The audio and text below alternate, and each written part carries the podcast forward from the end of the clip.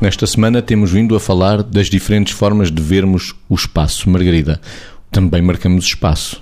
Somos animais.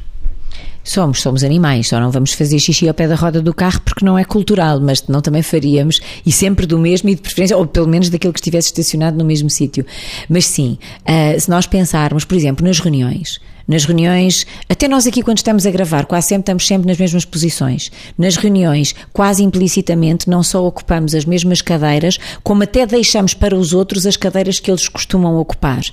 Em casa, o sofá ou a cadeira de um e de outro e de outro, porque, porque enfim, porque sim, não é às vezes porque é mais cómoda, é aquela que nos habituamos a, a, a preencher e que quase implicitamente uh, nos dirigimos para ela. Nos restaurantes, procuramos sensivelmente as mesmas mesas e às vezes dizemos até, uh, ah, por acaso uh, temos ficado aqui nesta mesa. Se calhar não é bem por acaso, se calhar quase entre nós e quem nos conduz à mesa já há quase ali um jogo implícito de é para ali, para aquele lugar. Portanto, no fundo, fazemos estas coisas porque isso nos dá uma certa segurança e um certo uh, sentimento de pertença e, portanto, de bem-estar nesta pertença, ou seja, há um domínio implícito do espaço que faz com que todos os nossos movimentos, todos os nossos gestos e até a forma de estarmos se prolongue uh, naquilo que estamos a fazer e a dizer e, portanto, realmente sentimos mais seguros. A marcação do território, Vítor. Esta noção de posse que a Margarida estava a referir e que nesse sentido não somos muito diferentes dos animais de facto e que é importante para nós porque se pensarmos bem, a nossa casa, o nosso, o nosso espaço pode ter muros, pode ter portões, pode ter cercas, tudo uma delimitação do espaço, assim como a nossa cadeira pode ficar com uma peça de roupa nossa, ou no escritório pode haver aquilo que é uma esferográfica de uma determinada maneira e que nos liga à definição do lugar onde, onde habitualmente estamos.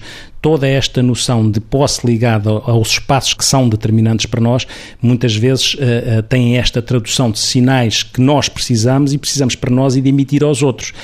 Por outro lado, é curioso que há, há um espaço, e, e, até pode ser em zonas diferentes da casa, não é? Com significado diferente, não é?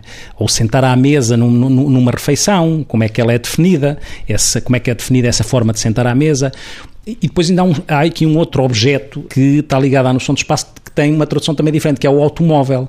No automóvel parece que há uma amplificação do espaço, porque nós não admitimos que alguém faça uma manobra em cima do carro. Parece que nós precisamos de 8 metros, 8 metros para a frente, 8 metros para trás, porque senão passamos, e se acontecer noutro contexto, não temos, se passarem à nossa frente, lá está, no elevador, não nos vamos passar. Esta amplificação do espaço que o automóvel dá e que faz com que se crie muitas vezes aquela chamada raiva rodoviária que tem às vezes implicações, eh, tem esta noção da importância do automóvel para nós enquanto objeto de posse e de marcação de território e definição em relação aos outros.